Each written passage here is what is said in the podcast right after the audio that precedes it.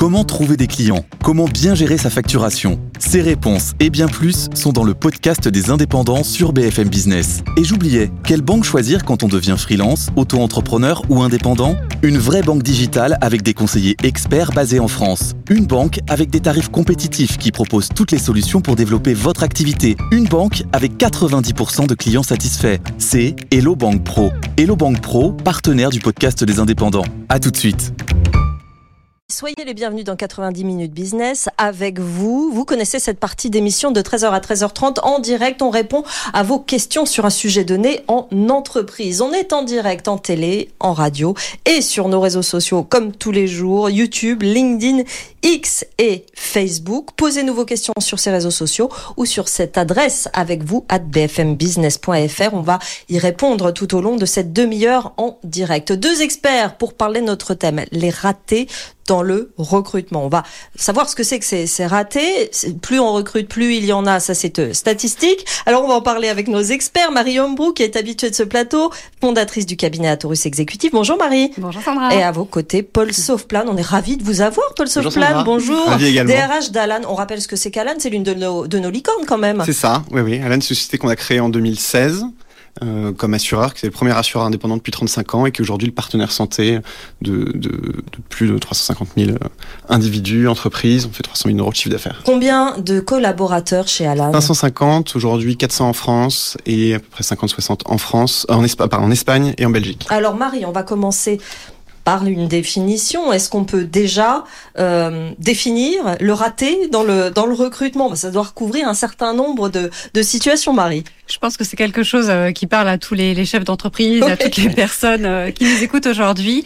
Alors, il n'y a pas vraiment de définition hein, légale, il n'y a pas de définition. Vous n'aurez pas quelqu'un qui va vous dire, bah c'est ça un raté. C'est plus euh, nous ce qu'on va se rendre compte, c'est si au bout d'un an, euh, on n'est pas au rendez-vous. Il faut un peu de recul hein, ouais, quand il même. faut un peu de recul, c'est de se dire bah, la personne que nous avons choisie n'a pas fonctionné euh, et euh, ça peut être aussi un raté pendant le processus de recrutement. Hein. Ça peut arriver à tout moment où il y a quelque chose qui se passe pas comme prévu et c'est euh, c'est ce qu'on voudrait aujourd'hui euh, échanger avec un peu d'humilité de se dire quels sont les ratés qu'on a pu vivre et comment quelles leçons pour nous en tirer. Alors quelque chose, euh, Paul, qui se passe pas comme prévu, ça prend quelle forme, par exemple? Ça peut prendre toutes les formes. Ouais. Ça- En général, ça va beaucoup être, euh, par exemple, soit l'incapacité de l'entreprise ou de notre processus de recrutement à convaincre la personne, soit de nous-mêmes à révéler la réalité de, des motivations de la personne ou de sa technicité. En général, c'est ça. dans, dans combien de combien de personnes vous recrutez par an euh, On chez fait Alan 120 à 130 recrutements par an. 120 à 130 recrutements par an. Ça veut dire qu'il y a énormément de candidats qui Exact. défilent. Il y a 120 à 130 candidats qui restent, mais il y en a combien qui sont euh, euh, finalement euh, interrogés, que général, vous rencontrez sur euh, ces 120 à 130 Le postes? Ratio est en général le 1 pour 15. Oui, d'accord. Donc ça fait Donc ça fait, énormément ça de fait monde. 1500, oui, c'est ça, qui vont passer potentiellement tous les, toutes les étapes. Est-ce qu'on peut dire euh, quelles sont les conséquences, Marie, pour une entreprise bah, de se rendre compte qu'il y a eu des ratés de recrutement et puis bah voilà, euh, au, au fur et à mesure, euh, ça, ça coûte combien Ça met l'entreprise dans quelle situation? Alors il y a des conséquences hein, qui sont euh, directes, ça va créer un désordre, etc. Ça va avoir des conséquences directes. Mais là, là, surtout la question qu'on s'est posée en préparant cette émission, c'est combien ça coûte concrètement euh, de, de rater un recrutement? Alors là, on a, on en a regardé hein, les études qui sont Les chiffres sont un peu euh, curieux parce qu'ils disent entre 20 000 et 200 000 euros. Donc moi, ça m'a fait penser un peu à la, la fameuse phrase quand vient vous livrer entre 8 heures et 22 heures. Mhm. C'est tout sauf précis en fait. Hein. C'est- vraiment, ça pas vraiment de. Ce, ce- chiffre-là est très euh, très dur à avoir euh, parce que évidemment il y a le coût euh, direct, le coût du salaire, le coût euh, du peut-être du chasseur de tête qui avait été mis euh, dedans, donc c'est un coût direct. Mais ce qui est le plus dur à chiffrer, ça va être tous les coûts indirects. Parce que quand vous recrutez une personne, il va y avoir des coûts administratifs, Mhm. il va y avoir des coûts de formation, et encore une fois, il va y avoir, il va y avoir de la désorganisation au sein de votre entreprise. Donc, euh, au-delà du pur chiffre qu'on pourrait mettre comme un, comme un, comme un ROI, un KPIs dans, dans nos données, c'est tout le reste qu'il faut aussi avoir euh, dans, dans le viseur. Situation à éviter absolument, Paul. Néanmoins, il faut un petit peu diagnostiquer euh, ce qui s'est passé. Quels sont les retours que vous avez, vous, des personnes qui ne restent pas chez Alan, par exemple, pour les cas où c'est arrivé? Alors, le, c'est une des raisons pour lesquelles on était ravis de faire cette émission. C'est de se dire, pour une fois, on va parler des échecs, parce que c'est aussi probablement une des meilleures façons qu'on a d'apprendre. Ah bah, on rebondit derrière. Et derrière, exactement. Bien Et- sûr. Et, c'est vrai que nous, euh, un interne, on communique énormément sur tous ces échecs-là, et je suis ravi de pour une fois pouvoir en partager, y compris, euh, y compris à l'extérieur. La, la raison principale pour laquelle, euh, en général, chez nous, ça va pas le faire, notamment dans la période d'essai, va plutôt être une, une, adaptation aux méthodes de travail. On travaille énormément à l'écrit, avec beaucoup de feedback, la transparence, et les gens cherchent pas forcément ça. C'est pourtant quelque chose qu'on cherche à tester de manière intensive, mais parfois on peut rater des signaux faibles. Parfois les candidats peuvent aussi se mentir un peu à eux-mêmes, ou venir euh, en sachant que ça ne leur va pas, mais par goût du challenge aussi, mmh. pour essayer de se confronter à quelque chose de nouveau. Et, et, et l'enjeu pour nous, il est aussi de pouvoir justement, pendant les six premiers mois, réagir rapidement et à l'inverse, ne pas dédramatiser le fait que ça ne fonctionne pas. C'est pas parce que ça fonctionne pas chez nous que ça fonctionnera pas très bien ailleurs. Alors j'ai une question très personnelle. Est-ce que les ratés évoluent avec les générations des candidats? Marie, est-ce que vous le constatez par exemple? Alors ça va pas être dans les mêmes euh, modes de fonctionnement. C'est-à-dire que euh, aujourd'hui, ce qu'on peut constater, c'est qu'il y a beaucoup de candidats qui ne viennent même plus euh, dans, dans, dans les entretiens et on a une forte déperdition au cours du, du, processus de recrutement, ce que nous avions moins auparavant. Euh, ça, c'est quelque chose. Euh, moi, j'ai eu le cas hein, sur une, une, une, candidature plus junior, donc on en fait moins chez nous, mais sur une fois, on avait fait un plus junior où la personne en entretien, au bout de dix minutes avec le client, nous a dit ah ben en fait, euh, c'est pas ce que je veux et, euh, et, et a fait, mis fin à, la conversation. Mmh. Ça, c'est peut-être quelque chose qu'on qu'on voyait un peu moins auparavant. Est-ce que c'est générationnel? Ça, je peux pas le, je peux pas le l'affirmer de manière euh, claire mais on voit qu'en tous les cas, sur la manière de fonctionner, les candidats évoluent. Paul, vous avez constaté ça? Est-ce que vous avez établi peut-être un, profil de ces personnes qui ne s'y font pas finalement à l'entreprise? Alors, deux choses. D'abord, pour rebondir d'abord sur ce que disait Marie, moi, ce qui m'intéresse aussi beaucoup, c'est que ça nous force nous-mêmes à, à, probablement être plus exigeants dans la qualité de nos processus de recrutement. Mm. C'est-à-dire qu'aujourd'hui, on n'imagine plus un processus de recrutement dans lequel on va partager du feedback à chaque étape, dans lequel on va euh, faire traîner beaucoup de candidats. Euh, et, et, nous, les premières sources de ratés, c'est quand on a euh, été trop lent à répondre mm. et que donc on crée bah, de la lassitude alors que les candidats investissent beaucoup. Et, et ça arrive encore malheureusement aujourd'hui. Après, sur les profils types, oui, au fur et à mesure, je pense qu'on euh, beaucoup quand on creuse beaucoup les motivations des personnes, notamment. Euh, C'est-à-dire quelle est la raison principale pour laquelle tu viens nous rejoindre.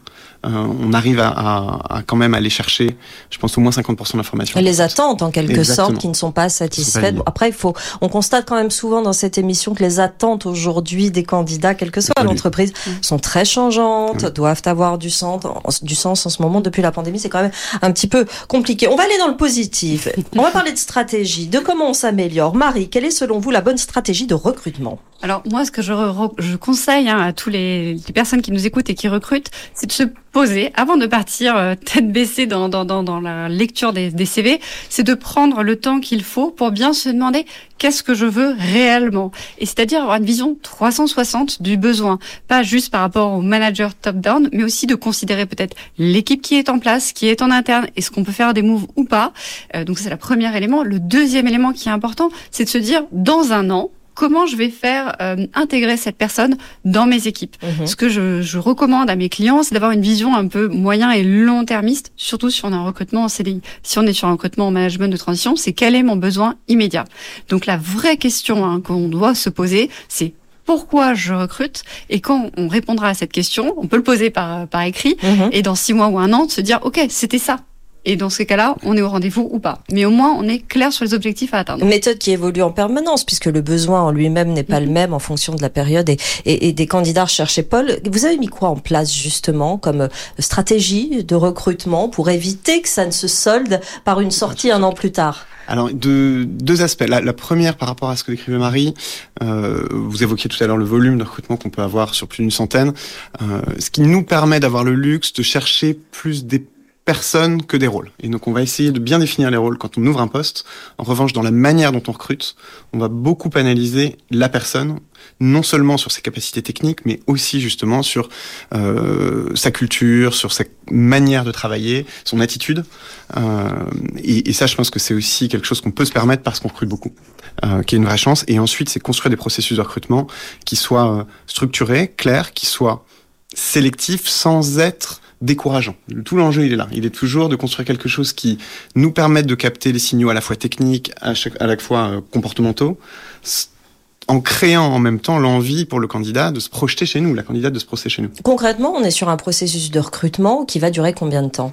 On est sur un processus qui fait cinq étapes et qui, dans, quand tu déroule bien en trois semaines, on arrive à le, à le dérouler. Ce Trois est- semaines de A à Z. Exactement. ouais. Et il y a une bonne une bonne réponse. Les candidats euh, euh, se comment dire se mobilisent pour euh, réussir justement dans ce dans ce délai, Paul? Alors une des, alors c'est surtout à nous en général de nous de nous mobiliser Ouais. pour trouver les intervieweurs plutôt que plutôt que les candidats. Les candidats une fois qu'ils sont dans le processus, on a on- une toute première étape qui après le premier coup de téléphone qu'on peut avoir se fait à l'écrit et qui en fait un filtre énorme sur la motivation même des candidats. Donc ensuite une fois que les candidats ont passé et acceptent de jouer le jeu, euh, ensuite eux sont vraiment en demande que de taper la balle avec nous le plus le plus fréquemment possible. En revanche, on a volontairement mis une première étape assez sélective parce qu'elle vient chercher est-ce que euh, je suis prêt à investir deux trois heures de mon temps pour rentrer dans un processus et non pas envoyer des CV euh, tiens l'arigot. Ça veut dire qu'on a réintégré la lettre de motivation dans le processus, pas au même endroit, mais finalement que cette étape-là, elle est quand même essentielle pour connaître les personnes qu'on qu'on qu'on reçoit. Elle l'est, sachant qu'on va davantage y chercher une manière d'écrire, de raisonner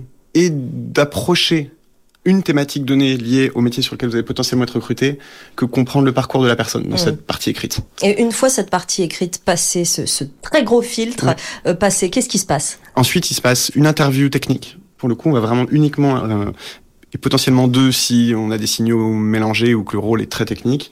Et vous allez avoir une interview qu'on va appeler nous comportementale. On va creuser les expériences passées de la personne pour aller essayer de repérer quels sont les signaux faibles sur là où la personne va vraiment être heureuse chez nous en termes de bah, capacité à gérer la transparence, en termes d'autonomie, en termes de capacité à gérer l'intensité, la quantité de travail. Euh, et à l'inverse, les gens qui seront pas qui seront pas heureux. Une fois que vous avez passé tout ça, on fait un point d'étape pour s'assurer qu'on est aligné sur absolument tout, les attentes en matière de salaire. Est-ce que aussi on a les candidats ont pu soulever le capot. C'est quelque chose que j'aime, sur lequel j'aime beaucoup insister, c'est que le processus de recrutement, il doit aussi permettre aux candidats de soulever le capot de l'entreprise. Il y a une transparence, c'est ça que vous voulez dire? Sinon, sinon ça, ça c'est un énorme raté. Un raté qui, c'est quand la personne met les pieds dans un environnement qu'elle n'avait pas forcément saisi. Hmm. Hmm. Et ça, c'est notre faute. C'est nous qui sommes pas capables de soulever correctement. Et ce qui fait que la dernière étape chez nous se fait, alors, on pourra en discuter un peu plus ensuite, plus forcément dans les bureaux. Avant, c'était toujours dans les bureaux, mais on propose aux candidats de venir passer une journée chez nous et de sentir les lieux, travailler avec nos outils, pouvoir échanger avec les collègues, pour se dire, ben, en, une journée, j'ai vu euh, euh, à quoi pourrait ressembler un avant-goût de mes deux premières semaines chez Alan. Et puis nous, de voir évoluer les gens in vivo, ce qui a quand même euh, un prix, c'est extrêmement précieux. Embarqué concrètement pendant Exactement. une journée chez Alan. C'est très intéressant, c'est très humain et vous êtes très près euh, des candidats. On posait cette question avec Marie il y a quelques semaines à, la DRH euh, d'Amazon. Est-ce qu'il y a de l'intelligence artificielle dans ces process-là? Elle nous répondait que non, qu'il fallait énormément d'humains euh, là-dedans. Pour vous, Oui. Paul, comment ça se passe? Vous, vous avez intégré euh, quelques, dans quelques strates de l'intelligence artificielle où tout se fait à l'humain? Sur le, dans le processus de recrutement, il y a aussi du parti processus. Et Oui. c'est cette partie-là sur laquelle on peut vraiment gagner beaucoup de temps. On gagne beaucoup de temps dans la formalisation des feedbacks, par exemple. On, s'impose, parce que c'est aussi une manière de travailler chez Alan, qu'après chaque étape, il y a un feedback détaillé fait à la personne sur Mhm. ce qu'on a aimé, ce qu'on n'a pas vu et ce qu'on va chercher à percevoir la prochaine fois. C'est très important et en tant que candidat, on a très peu ça. hein. Et c'est ça qui rend le processus intéressant en fait. C'est ça qui fait que la personne, même si à la fin n'a pas une offre, se dit ok, j'ai investi beaucoup, qu'est-ce que j'ai retiré de ça? Au moins j'ai retiré ça. C'est la moindre des choses qu'on peut rendre au candidat nous de notre côté. Mm. Et ça, ne serait-ce que pour nous en interne, passer de quelques bullet points en mauvais français à un feedback très formalisé, etc. Les outils d'IA font ça très bien et nous permettent de verbaliser un feedback sur lequel on s'appuie de notes et on rend quelque chose de beaucoup plus détaillé au candidat. On en a déjà parlé effectivement, hein, Marie, de cette importance du feedback dans le dans le processus de recrutement. Alors effectivement, quand on a fait, on a préparé cette émission, on a demandé sur LinkedIn, on a fait un, nom- un sondage pour savoir pour vous à quel moment vous considérez que le processus est raté. Et de- vraiment de manière écrasante, hein, plus de 80, enfin 110% comme vous voyez, il y a vraiment le, le sujet euh, du feedback, l'attente des candidats. Et euh, ça, c'est quelque chose que moi j'ai vécu quand je suis devenue chasseuse de tête, parce qu'avant j'étais avocate. Euh, la première chose que je faisais, c'est que j'appelais les candidats.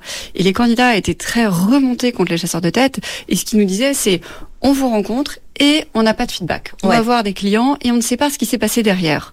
Euh, et aujourd'hui, on le sait, c'est une attente du marché, c'est une attente des candidats. Pour eux, un recrutement est qualitatif s'ils ont eu un retour. Même si c'est non, c'est ok, ça peut être non, parce que le nom d'aujourd'hui n'est pas forcément le nom de demain, Oui. mais c'est important de savoir qu'est-ce qui s'est passé et aussi leur donner des axes d'amélioration. Qu'est-ce qu'il fait que cette fois-ci ils n'ont pas été pris? Euh, Est-ce que c'était bah, leur niveau d'anglais? Donc à vous travailler le niveau d'anglais. Est-ce que c'était bah, c'est pas du tout le profil, mais au moins qu'ils qu'ils aient un, un élément concret de restitution de la part du chasseur de tête et de l'entreprise. Paul, vous voulez réagir? Non, je pense que c'est vraiment essentiel. C'est une question et de respect et, et, et je pense que le mot le plus important que vient de prononcer Marie, c'est euh, le nom d'aujourd'hui n'est pas le nom de demain, dans les deux sens. C'est-à-dire Mhm. que les, candidats, les candidats qu'on ce qu'on peut refuser pourront revenir, pourront être des futurs clients d'Alan, pourront peut-être être mon futur employeur. Mhm. Et, et, et donc il y a aussi un moment où j'ai besoin de donner un certain équilibre dans la relation. C'est pas du tout une relation asymétrique. La quête de sens et d'explication va aussi dans ces phases-là, de toute façon, euh, de recrutement dans une nouvelle entreprise. On va parler de, de la façon dont ça se fait, on va continuer. Est-ce qu'un recrutement euh, réussi nécessite un, un nombre minimum d'entretiens, par exemple, Marie? Alors moi, ma recommandation, c'est d'en faire deux minimum, euh, parce que quand vous êtes une seule personne qui a une vision, déjà, elle va donner sa vision de l'entreprise. Donc c'est toujours intéressant d'avoir un regard croisé avec une deuxième personne. Euh, généralement, je, je, moi, je conseille aux, aux- aux clients d'avoir un manager parce qu'ils vont travailler en direct, donc c'est important qu'ils s'entendent bien. Mais pourquoi pas avoir une personne tierce, même pas forcément de l'équipe, euh, qui puisse donner la vision aussi de, de l'entreprise euh, avec moins d'enjeux, moins d'ego, on va dire, puisque la personne ne sera pas amenée à travailler avec. Donc minimum deux pour moi. Paul, euh, est-ce qu'il y a euh, dans le, le processus de recrutement d'Alan un moment où vous posez la question au candidat de son avis, de ce qu'il pense de votre entreprise? Est-ce que lui a droit à la parole, au-delà de se vendre, au-delà de vendre ses qualités, ses compétences, son expérience? Il a le droit, lui aussi, de dire ben, la, la vision qu'il a de l'entreprise. Au contraire, je vais même vous dire, je demande assez fréquemment en entretien qu'on me fasse du feedback à chaud sur la manière dont s'est passé l'entretien. C'est-à-dire qu'il faut aussi muscler cette habitude de feedback. Et évidemment sur l'entreprise, nous l'entretien se fait en cinq étapes. Une première appel d'une demi-heure pour faire connaissance, faire un pré-filtre. Ensuite quatre étapes, dont cette fameuse étape écrite dont on, dont on parlait tout à l'heure. Euh, à chacune des étapes, quand une interview dure une heure, on essaie toujours de sanctuariser à peu près 15 minutes de questions. Et Ouais. on revient sur ce que je disais tout à l'heure, sur comment je soulève le capot, comment je peux m'assurer que les candidats ont effectivement eu tous les signaux qu'ils recherchaient pour prendre leur décision. Et, et c'est dans mon intérêt, y compris parce que je sais qu'on est en compétition avec d'autres processus de recrutement. Mm. Et donc, si un candidat reçoit une offre de notre part, mais a encore en arrière-pensée le fait que ah, elle s'est pas fait complètement la conviction sur tel aspect ou tel aspect, on a perdu. Et ils sont prêts, les candidats, à dire leur, à donner leur avis pendant Oui. un quart d'heure sur l'entreprise? Ils sont prêts, ils se sont préparés, ou ça les surprend toujours un peu qu'on leur pose la question? Je pense que maintenant ils le savent, on essaie beaucoup de communiquer aussi. Oui. On on n'a pas parlé de ça tout à l'heure, mais de fixer les règles du jeu de l'entretien, Mm. du processus de recrutement. C'est-à-dire d'expliquer très clairement à chaque entretien ce qu'on va chercher, ce qu'on va pas chercher, comment ça va se passer. Et, et on communique beaucoup à l'écrit en début de processus de recrutement sur notre site web. Euh, et ça fait partie des éléments importants pour nous qui sont mis en avant de attention, on va vous le demander aussi, préparez-vous à avoir ces temps de questions, ces moments sur lesquels on, on- on va euh, bah, tourner la table et nous passer du côté des gens qui sont cuisinés. Quand, vous, quand on vous entend, on, on sent que vous êtes au plus près du, du, du candidat quand il, quand il passe cette étape qui dure, qui dure trois semaines. Euh, ça m'amène à la question suivante. Est-ce que les entretiens à distance ont une efficacité ou est-ce que euh, finalement euh, ça, ça, ça rend les processus un peu euh, inefficaces? Est-ce Alors, est-ce qu'il y a un effet? Marie. Ce qu'on a pu constater, hein, c'est que avant le Covid, personne ne faisait d'entretien euh, par visio, et c'était un gros mot. hein. Concrètement, euh, c'était inconcevable de présenter un candidat que nous n'avions pas rencontré physiquement. Oui. Avec le Covid, les habitudes ont changé, le télétravail. Donc aujourd'hui, c'est complètement intégré de faire des entretiens par euh, visio. Moi, mon, ma, ma petite difficulté avec euh, avec cet aspect-là, c'est que quand vous faites un entretien d'embauche, vous vous allez tester les compétences techniques. Donc ça, euh, ça se fait très bien par visio. Mais l'autre élément ce sont les compétences comportementales. Et c'est vrai que l'écran, par définition, quand vous regardez euh, dans le dictionnaire hein, Larousse, le mot écran veut dire qu'il coupe les rayons. Or, dans la communication, nous le savons, il y a 82, 82% de la communication qui va être non verbale. Mhm. Corporel, par exemple. Exactement. Et y a, quand vous faites un entretien en physique, il y a ce petit moment, vous arrivez à l'ascenseur, l'ascenseur ne marche pas, bon ben on prend les escaliers, et tous ces petits trucs qui vous permettent de tester le candidat. Je suis pas sûre que ça ce soit un bon moment pour le candidat, mais bon, vous avez raison. Ça fait partie de, de cette journée. C'est ça, ça fait partie de la vraie vie. Et c'est vrai que quand vous êtes en visio, alors oui, le zoom ne marche pas, mais c'est pas pareil. Ça n'a pas la même euh, consistance. Donc moi, ma recommandation, c'est ça, ça peut être intéressant. C'est un outil qui est intéressant peut-être pour faire des premiers filtres. Ma recommandation, c'est quel que soit le processus, à un moment, rencontrer en vrai les candidats. Paul, euh, est-ce qu'il y a euh, une possibilité de le faire? J'imagine c'est pas la priorité de le faire à distance. Alors, on le, on, on l'accepte notamment en fonction des, des, des, schémas de chacun en termes de disponibilité. Oui. Euh, en revanche, j'ai une anecdote qui me revient immédiatement quand j'entends ça de la part de Marie, mais qui est très vraie. Euh, D'une part, pour moi, c'est le fait de faire venir les personnes et aussi le bon moment de l'aider à se projeter. Et donc, ça fait partie de la conviction. C'est-à-dire quelqu'un qui va passer intégralement son processus sur Zoom ou à distance a aussi moins de chances de me dire oui, parce qu'il n'aura pas rencontré des personnes, ce ne sera pas projeté dans nos locaux. Et après, pour l'anecdote, oui, je me souviens d'un vrai raté de processus de recrutement. De, un soir, euh, je crois que je suis sorti à 18h30 pour chercher mes enfants, une interview qui avait lieu chez un candidat commercial chez nous de 17 à 18h30. La personne passe la porte, je m'embarque derrière elle avec elle, descends deux étages et puis je commence à faire euh, la conversation et la personne me répond euh, dis donc par contre euh, les interviews c'est aussi joli chez Alan parce que euh, si c'est ça je signe tout de suite bon, bah, on l'a sorti directement Aïe. mais c'est tout ce, ce comportement effectivement en soft de comment le la personne se comporte dès qu'elle sort du carcan de se tient dans la vie en quelque sorte. Oui, bien sûr, avec ses, ses codes. Et effectivement, là, c'était mal parti. On, on, on, peut le dire. Marie, la questiologie, qu'est-ce que c'est? Expliquez-nous. Je ne connaissais même pas ce terme, la questiologie. Alors, la questiologie, c'est l'art de poser des questions. Mm -hmm.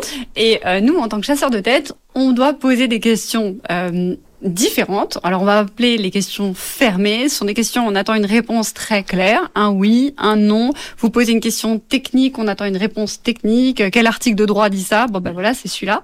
Ça c'est une question fermée. Et à côté, on va voir ce qu'on appelle des questions ouverte, une question ouverte. On va attendre du candidat de voir comment il s'exprime. Est-ce que euh, on n'attendra pas forcément une réponse spécifique, mais ce qu'on va vouloir tester, c'est savoir s'il est synthétique, si euh, on va peut-être pas le piéger, mais lui poser une question très large et voir comment il va naviguer avec sa question. Et donc nous, notre notre métier en tant que chasseur de tête, c'est de euh, faire varier questions fermées, questions ouvertes, mm -hmm. questions directes, questions indirectes, pour voir comment la personne va fonctionner. Paul, voilà. comment vous faites, Chalan? Alors. Ce, ce, mot de questiologie, je le connaissais pas non plus, mais c'est venu d'un débat qu'on a eu avec Marie sur effectivement rappeler que recruteur déjà c'est un métier. Et ouais. notamment, j'ai essayé de me rappeler des gros ratés de recrutement qu'on a pu avoir. Et une catégorie, une typologie de personnes qui est très difficile à naviguer sont les candidats mmh. professionnels. Ouais. C'est-à-dire les candidats qui, alors, soit par leur bagou, soit parce qu'on tient l'entretien en anglais et que la personne est bilingue, soit parce qu'ils ont vraiment beaucoup d'expérience, euh, qui arrivent à, à, à quasiment conduire l'entretien eux-mêmes. Et comment vous mettez le recruteur en posture pour casser cette dynamique-là ouais. Et, et là-dessus, je trouve que les questions sont le bon moment. En fait, c'est le moment de les faire quitter des choses, des choses qui vont en général, rester assez principielles pour les forcer à aller dans le dur. Raconte-moi, ok, tu me parles de cette expérience, tu peux me partager un exemple très précis et, et reprendre l'ascendant sur la conversation pour pouvoir la guider. Parce que le risque, sinon, c'est de faire un entretien sur lequel, en 50 minutes, vous avez entendu quelqu'un dérouler son discours, mais et eh vous oui. n'avez pas du tout envoyé de questions. Oui, effectivement. Une euh, François euh, qui nous écoute sur euh, et qui nous et qui nous suit sur LinkedIn, c'est il, il, a fait un exercice très très marrant, processus de recrutement efficace selon ChatGPT. Voilà, ah. Vous allez ah. commenter juste derrière. Définir le besoin, diffuser l'offre d'emploi, sélectionner les CV, entretien téléphone visio, puis physique, épreuve pratique, vérification des références, feedback collectif, prise de décision réaliser un parcours d'intégration et suivi sur deux semaines minimum. Mais on est presque chez vous, euh, Alors, Paul. C'est comme, comme très souvent avec ChatGPT, on est sur quelque chose de très plat, mais il manque pas grand-chose sur la théorie. La vraie question, c'est comment et qui? Moi, je vais vous dire la, la vraie question chez nous sur ça, c'est pas comment on l'organise, c'est qui je mets derrière la chaise qui je mets au bon moment comme intervieweur, quelle mmh. qualité la personne doit avoir, est-ce que la personne va aussi euh, impressionner le candidat ou la candidate, lui donner envie de travailler avec? Il y a, y a, toute une partie euh, humaine, de l'entreprise humaine. C'est ça, exactement. Merci Sandra. Ça, Marie, qu'est-ce que vous en pensez? Alors, moi, Les je... étapes sont à peu près celles qu'on a décrites. Non, mais c'est parfait sur le papier. Oui. Et si jamais, vous savez, si on peut aller un tout petit peu plus loin, si on peut avoir une machine 3D qui me permettrait, je mets les ingrédients que le client me demande et clac, je sors le candidat. Le Magimix du recrutement. Mais je, je l'achète, j'investis dedans d'ailleurs. Non, mais plus sérieusement, c'est tout à fait juste. C'est-à-dire que le déroulé est exactement là. La question, c'est euh, on va recruter des humains. Euh, donc comment on va percevoir les gens? Et il y a des étapes qu'on va peut-être parfois aller plus vite, parfois on va devoir prendre plus de temps. Je vous donne un exemple concret. Vous parliez de, des fameuses offres. Est-ce qu'on met ou pas une offre? Bien évidemment, si le besoin est confidentiel, on ne va pas le mettre. Euh, pareil euh, sur sur le, les différentes étapes. Maintenant, c'est tout à fait ça. Hein. C'est ce que nous suivons. Euh, encore une fois, hein, euh, c'est bien sur le papier, mais maintenant, mm. comment on le met en musique? Et c'est là l'intérêt d'avoir bah, des professionnels du recrutement pour pour bien réussir cette étape-là. On a parlé des processus de recrutement jusqu'à l'arrivée euh, finalement dans l'entreprise. Mais Paul, ce qui est intéressant aussi, c'est les premières semaines passées dans la structure. Et j'imagine que euh, de cela découle aussi peut-être la personne qui va partir un an plus tard ou au contraire celle qui va rester. Complètement. Comment ça se passe chez Alan? Alors, le, notre objectif, ce que j'essaie vraiment de donner aux équipes en permanence, c'est de dire euh, les départs doivent avoir lieu. En... Je ne dois pas avoir de départ entre 6 mois et 18 mois chez Alan. C'est-à-dire que on peut accepter des, des, des, des, ratés dans le processus de recrutement, ça arrivera toujours. J'ai rencontré quelqu'un qui m'avait expliqué que on aurait beau optimiser au maximum en ordre de grandeur, 15% des recrutements n'allait pas le faire. Et c'est la vie. Je ne sais pas ce que vos chiffres, empiriquement, il n'est pas trop mauvais. Euh, en revanche, si je, le, le, le, problème, c'est de ne pas le détecter. C'est si je dois me retrouver dans une situation où à 12 mois, 13 mois, 14 mois, quelqu'un sur lequel on a longtemps investi finalement on se retrouve, on, met du temps à se réveiller. Et, et ça, ça c'est problématique. Comment je l'accompagne Effectivement, avec ce qu'on appelle les processus d'onboarding, donc de euh, d'accompagnement à la fois technique, à la fois culturel dans les travaux. Et l'équilibre qui est toujours difficile à trouver, c'est de vous dire vous faites un processus de recrutement très sélectif. Je parlais du nombre de candidats qu'on avait, cinq épreuves. Donc les gens ont fait leurs preuves. Et, et c'est à nous de leur... Ils arrivent avec 100% de confiance. On n'est pas en train de les retester à nouveau. On se dit, OK, là, ils ont passé la barre.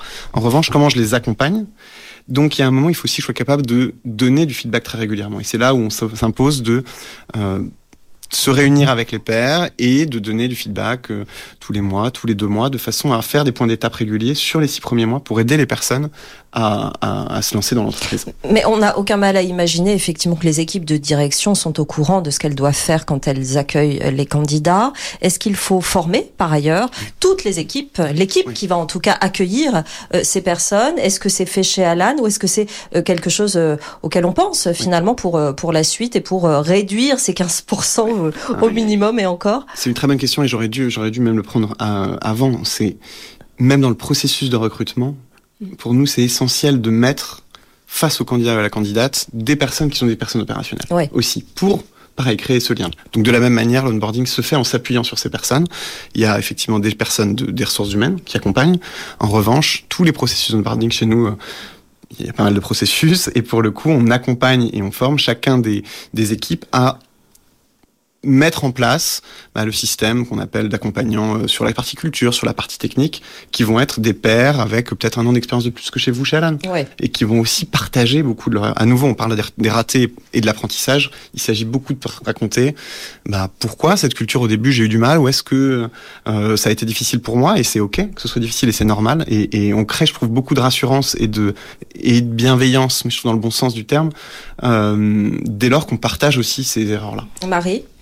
Alors oui, et moi je vais rajouter une, euh, une expérience hein, euh, de ce que, ouais, ce que ce que j'ai pu voir aussi. C'est ce qui est important, c'est que dans les premiers euh, temps d'arrivée dans les entreprises, nous recommandons que les gens viennent au bureau et un peu moins de télétravail au début. Oui, euh, bien sûr, c'est important. Ce qu'on a pu remarquer, c'est quand, euh, notamment hein, sur les prises de poste pendant le confinement et, et après, c'était beaucoup plus dur pour les gens de percevoir ce que ce que disait euh, tout à l'heure très justement Paul, les non-dits. Parce que dans une entreprise, il y a plein de choses qu'on peut mettre dans des dans des livres, dans des process, dans tout ce que vous voulez.